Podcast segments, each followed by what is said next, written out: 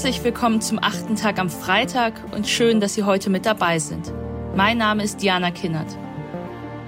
Meine Eltern kannten eine Wirtschaft der Linearität, der Verlässlichkeit, der Berechenbarkeit.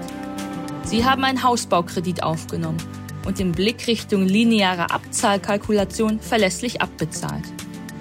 Meine Eltern haben gespart, sie wurden befördert. Keine Überraschung, keine Disruption, keine großen Sprünge. Dafür aber die Sicherheit, aus eigener Leistung das eigene Leben gestalten zu können. Für mich und meinen Freundeskreis sind das Metaphern aus vergangenen Zeiten, glaube ich. Sparen bei dieser Inflation, befördert werden bei dem Umbau unserer Industrie, der Vollautomatisierung und der Arbeitsplätzevernichtung. Meine Generation kennt eine Wirtschaft der Disruption, der Flexibilität, der Innovation. Es geht um Transformation statt Fortführung, um Aufbruch statt weiter so. Was aber macht diese ja neuartige Wirtschaftsweise zersplittert, rationalisiert, global kompetitiv mit unserem Erwerbsleben, mit unserer Arbeitskultur, mit Sinn und Zweck der Erwerbstätigkeit für uns Menschen. Hans Rusinek forscht an der Universität St. Gallen zur Zukunft der Arbeit und behauptet, ich habe einen archimedischen Punkt gefunden, der uns in eine zukunftssichere Arbeitswelt befördert. Wie kann er das sagen? Hören wir ihm zu, einem der Erfahrungen der Unternehmensberatung gesammelt hat, beim Think Tank 30 des Club of Rome Deutschland mitdenkt und nun eben forscht zu einem der spannendsten Themen unserer Zeit. Viel Spaß mit Hans Rusinek im achten Tag am Freitag.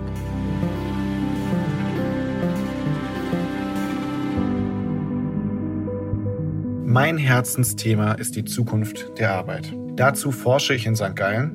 Dazu gebe ich Kurse für junge Studierende. Diese haben etwa 50 Jahre von einer Arbeitswelt vor sich, von der niemand sicher sagen kann, wie sie aussehen wird. Und dazu berate ich Unternehmen, die sich eben für diese unsichere Zukunft sicherer machen wollen. Die Geschichte der Arbeit ist faszinierend, weil sie unsere Geschichte ist. Wenn es darum geht, sie erfolgreich fortzuführen, stehen wir vor einem komplexen Strauß von Themen. Technologie, Ökonomie, Geopolitik, Ökologie, um nur ein paar zu nennen. Und damit stehen wir immer auch vor verschiedensten möglichen Zukünften. Trotzdem gibt es da für mich dieses eine Puzzlestück, das für die Zukunft der Arbeit ganz entscheidend sein wird, sowohl für Individuen als auch für Unternehmen, ja sogar für ganze Volkswirtschaften. Dieser eine Aspekt, den ich meine, der ist so simpel wie radikal. Vielleicht werden sich einige Hörerinnen und Hörer irritiert abwenden, werden denken, dass er lachhaft. Nun, der Rat, den ich geben möchte, der ist einfach. Einfach zu sagen jedenfalls. Umgesetzt wäre er aber der archimedische Hebel, um die Wirtschafts- und Arbeitswelt in eine bessere Richtung zu heben. Übrigens, merken Sie schon, dass Sie ungeduldig werden? Dass Sie nun endlich wissen wollen, was denn dieser goldene Rat ist? Hm. Vielleicht halten wir diese Ungeduld noch ein wenig aus. Denn sie hat mit dem zu tun, worauf ich hinaus möchte. Mein Rat der wirklich gleich kommen wird. Der ist so wichtig, weil er nicht befolgen nicht nur jeglicher Vorstellung von einem guten Leben in allen Weltreligionen widerspricht, sondern weil auch die Natur- und Humanwissenschaften schon lange wissen, dass ein Nichtbefolgen uns von unserem gesamten kognitiven Potenzial, unserer Empathie, unseren Werten, unserer Umwelt massiv entfernt. Und dennoch wird dieser Rat nicht befolgt. Nun gut, ich erlöse Sie. Mein Rat an die Zukunft der Arbeit, an CEOs und an Praktikanten, an Unternehmerinnen und an Wirtschaftspolitikerinnen ist, hetzt euch nicht so. Das Gehetze ist epidemisch in unserer Arbeitswelt. Es gibt gehetzte Individuen, na klar, aber es gibt eben auch gehetzte Organisationen und ganze gehetzte Industrien. Und alle hetzen sie an ihrem eigentlichen Wert vorbei. Denn in einer Wissensgesellschaft gewinnen doch die, die reflektierte Entscheidungen treffen, die ihre kognitiven Kapazitäten ganz ausnutzen können. Dass wir aber Gehetztheit statt Reflexionsfähigkeit als den Indikator von Produktivität sehen, ist für Professor Cal Newport, einem kalifornischen Zukunftsdenker, einer der größten Denkfehler unserer Arbeitswelt. Ich kenne gehetzte Organisationen, die hektisch alle paar Wochen auf einen Megatrend aufspringen und dann gedanklich schon beim nächsten Sprung sind. Im ersten Quartal sollte das Geschäftsmodell innoviert werden, doch kurz darauf ging es dann um New Work. Nach einem hektischen Umzug ins neue Headquarter, wofür alle Prozesse abgebrochen wurden, ging es kurz um Nachhaltigkeit und dann erinnerte man sich wieder an die Auseinandersetzung mit dem Geschäftsmodell. Wir alle kennen Menschen, die beim Aufstehen an die E-Mail denken, beim E-Mail-Schreiben schon an das Meeting, beim Meeting schon an die Beschlussunterlage, bei der Beschlussunterlage schon als nächster aufstehen. Naja, wir kennen uns ja eben selbst. Gehetzte Menschen in gehetzten Organisationen in einer gehetzten Gesellschaft. Klar, in der sogenannten Reparaturmoderne, in der unsere Vorgängergenerationen uns einiges zum Ausbessern überlassen haben, gibt es eben viel zu tun, besonders für ambitionierte Menschen und auch ambitionierte Unternehmen. Aber gerade diese Reparaturmoderne verlangt doch, dass wir die Sachen nun richtig und konzentriert angehen und nicht einfach nur anders falsch machen. Die Gehetztheit hat dabei einen hohen kognitiven Preis. Das menschliche Gehirn hat natürliche Grenzen, was Aufmerksamkeit, Erinnerungsvermögen und die Verarbeitung von Informationen angeht. Multitasking überschreitet diese Grenzen. Monotasking wäre eigentlich ein viel besserer Anglizismus. Wenn Arbeitende aber nie ganz bei der Sache sind, nie ganz den Flow hinbekommen, führt dies auch zu der allseits zu beobachtenden Sinnlehre auf der Arbeit. Eine Studie der Boston Consulting Group untersuchte das Phänomen der überlasteten Aufsichtsratmitglieder. Das sind Manager, die in drei oder mehr Aufsichtsräten gleichzeitig aktiv sind.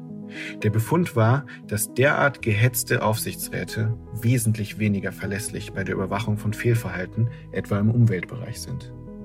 Eine weitere Studie aus Harvard ergab, dass CEOs 60 Prozent ihrer Zeit in Meetings und 25 Prozent am Telefon oder bei öffentlichen Veranstaltungen verbringen, während 15 Prozent für alles andere übrig bleibt, also Reisen, E-Mails, Lesen und dann irgendwie auch nachdenken.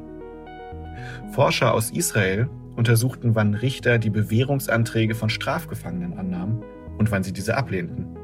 Sie stellten fest, dies hängt maßgeblich davon ab, ob die Richter vor der Entscheidung eine Pause hatten, ob die Richter gehetzt waren. Bei jeder Entscheidungsrunde ohne vorherige Pause sank die Wahrscheinlichkeit eines für den Gefangenen günstigen Urteils kontinuierlich ab, von rund 65 Prozent am Anfang auf fast null. Machten die Richter dann aber eine Pause, schnellte die Wahrscheinlichkeit eines positiven Urteils wieder auf rund 65 Prozent zurück. Gehetzte Richter entscheiden also gegen Angeklagte. Sie haben keine Kapazitäten frei, um von ihrem Standarddenken abzuweichen. Sollten Sie also einmal vor Gericht sein, versuchen Sie doch, den Termin nach der Mittagspause zu bekommen. Dass dies alles auch anders geht, das zeigt der wohl berühmteste Praktiker des Nicht-Hetzen-Lassens, Warren Buffett. Er hat eine Menge Zeit zum Nachdenken, berichtet sein Geschäftspartner Charlie Munger. Wenn man sich seinen Terminkalender anschaut, dann steht da manchmal einfach nur Dienstag, Haarschneidetag.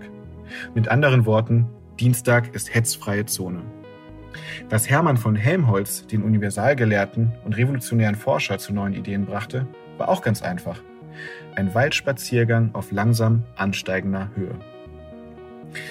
Eine der größten Herausforderungen für unsere Arbeitswelt besteht jetzt darin, sich von dieser reinen Business zu lösen und zu reflektieren. Natürlich können und wollen wir kein klösterliches Leben führen, aber wir müssen lernen, organisiert und diszipliniert zu sein, wenn es darum geht, uns mit wichtigen Entscheidungen zu beschäftigen. Fragen, die mehr als ein reines Weiter so betreffen. Ein Weiter so, mit dem wir eben nicht nur unsere körperlichen und moralischen Grenzen überschritten haben, sondern auch ganz massiv die planetaren Grenzen des Wirtschaftens. Somit ist heute also eines der größten Probleme in unserer Umwelt nicht, dass zu wenig getan würde, sondern zu viel von allem. Zu viele Ablenkungen und Unterbrechungen. Zu viel, was nur der Form halber getan wird. Zu viel halbherziges, halbgares und insgesamt eben viel zu viel Gehetze. Das Gehetztsein erschwert es uns zwischen Wichtigem und Unwichtigem zu unterscheiden, was ja eigentlich der Kern von jeder Bildung ist.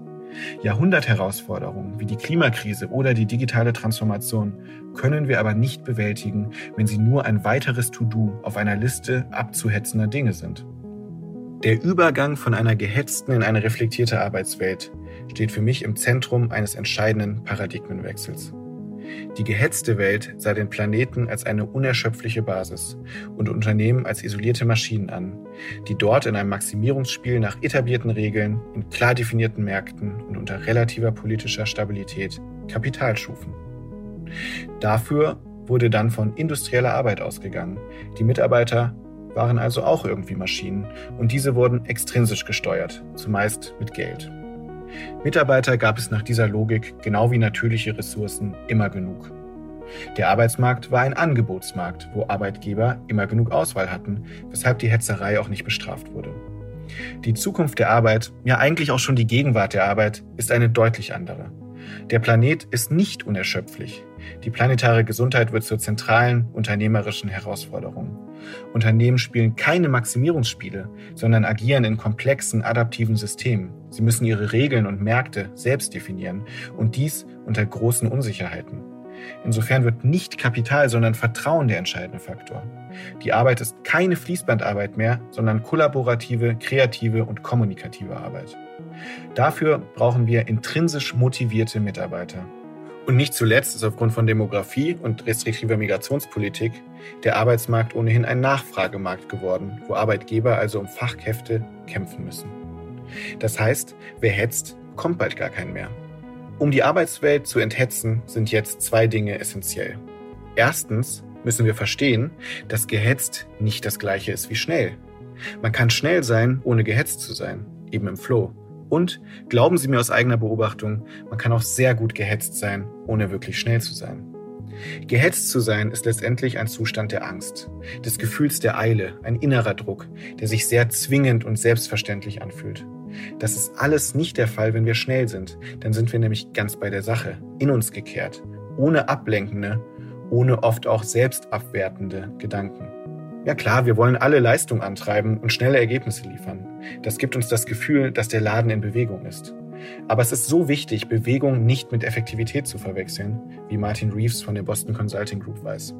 Wichtig ist, dass Bewegung einer Richtung folgt. Sonst ist es hektisches Zittern. Für viele der führenden Tech-Unternehmen, von denen wir als Außenstehende glauben, sie hätten im Sturm die Welt erobert, war eigentlich konzentrierte Geduld die Superpower, wie der Investor Paul Buchheit sagt.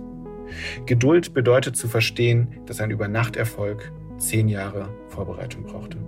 Der Stanford-Professor Jerry Porras untersuchte sogenannte visionäre Konzerne. Das sind Unternehmen, die es schafften, über Jahrzehnte an der Spitze zu bleiben. Er fand heraus, dass kein einziges dieser Unternehmen eine Hetzjagd im Sinne einer Maximierung des Aktionärsvermögens oder auch nur einer Wachstumsmaximierung als treibende Kraft sah. Sie alle verstehen natürlich Rentabilität als Grundvoraussetzung, aber was sie ausmachte, war eine tiefe Konzentration auf eine Reihe von Grundwerten, die dem Unternehmen einen Sinn gaben und ein Verständnis für die Rolle, die sie in der Gesellschaft spielen. Und dafür braucht es eben nicht nur inspirierende Broschüren, sondern auch Reflexionsräume. Die weniger erfolgreichen Organisationen hetzen stattdessen. Dieses Hetzen nimmt oft eine Form des Schauspiels an. Wir zeigen Kollegen, Vorgesetzten und mittlerweile oft auch Freunden sehr gerne, wie unglaublich busy wir sind. Das gibt uns eine Art von Validierung. Das lenkt oft auch von unangenehmen Themen ab. Zu sagen, dass man die letzten sechs Stunden an dem einen tüfteligen Problem gebastelt hat und das sogar noch etwas Zeit braucht, weil es echt schwierig ist, das wird bei weitem nicht so akzeptiert, wie etwa zu sagen, dass man in den letzten sechs Stunden in zehn Meetings war. Ökonomisch gesehen ist dies eine Art sozialer Norm zu Ineffizienz. Ökonomisch gesehen ist dies verdammt unökonomisch. Organisationen müssen verstehen, dass diese Glorification of Being Busy nichts mit Produktivität zu tun hat. Dass gehetzt eben oft das Gegenteil von schnell ist, genauso wie gut gemeint das Gegenteil von gut gemacht. Dann sind sie für eine Zukunft der Arbeit, die aus verantwortungsvollem Wirtschaften in vernetzten Ökosystemen, vorsichtigem Einschätzen von Risiken und einer radikalen Bereitschaft zum Lernen besteht, einfach viel besser gewappnet. Zweitens müssen wir für eine enthetzte Zukunft bei uns selbst anfangen. Transformation braucht innere Transformation. New Work braucht Inner Work, wie die Digitalunternehmerin Joanna Breidenbach sagt. Dafür empfiehlt der Achtsamkeitsexperte Gil Frontstyle, all jenen, die im Gehetztsein gefangen sind, erst einmal das Abbremsen. Wie wäre es in dem Moment, in dem man merkt, wie das Gehetztsein aufkommt, einfach ganz radikal zu stoppen, alles stehen und liegen zu lassen? Dann bereits zu spüren, wie sich der Körper schon verkrampfte. Die Gehetztheit in unserer Gesellschaft ist so allgegenwärtig, dass sie scheinbar ohne Gründe auskommt. Wichtig ist es deshalb, die Quellen von diesem Druck bei uns selbst erkennen zu wollen. Das mag unangenehm sein, Deswegen hat Business ja so eine ablenkende Funktion. Dahinter liegt nämlich vielleicht ein Festkrallen an Dingen, an Glaubenssätzen, manchmal sogar an tiefsitzenden Ängsten, wie etwa nur einen Wert zu haben, wenn man besinnungslos busy ist. Das Gehetztsein hat zugleich viel mit der spezifischen Form unserer Arbeitswelt zu tun. Früher in der Welt des Handwerks waren wir nach einem Arbeitstag stolz, ein Werk verrichtet, etwa einen Tisch gebaut zu haben. Wir waren rechtschaffend müde. Das Werk war anfassbar in der Welt. Entspannung folgte auf Anspannung. Heute in der postindustriellen Welt ist der Mensch während seiner Arbeit an so vielen digitalen Prozessen beteiligt, dass er am Ende des Tages gar nicht weiß, was er gemacht hat.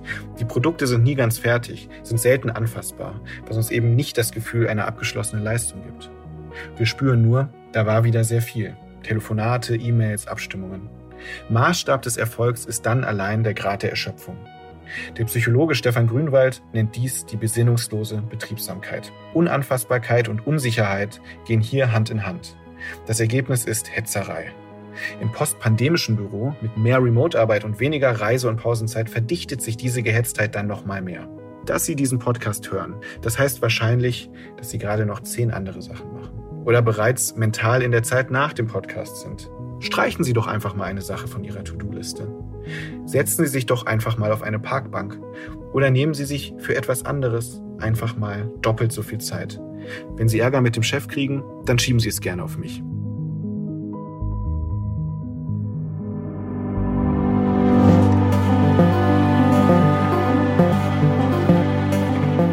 Die gehetzte Arbeitswelt.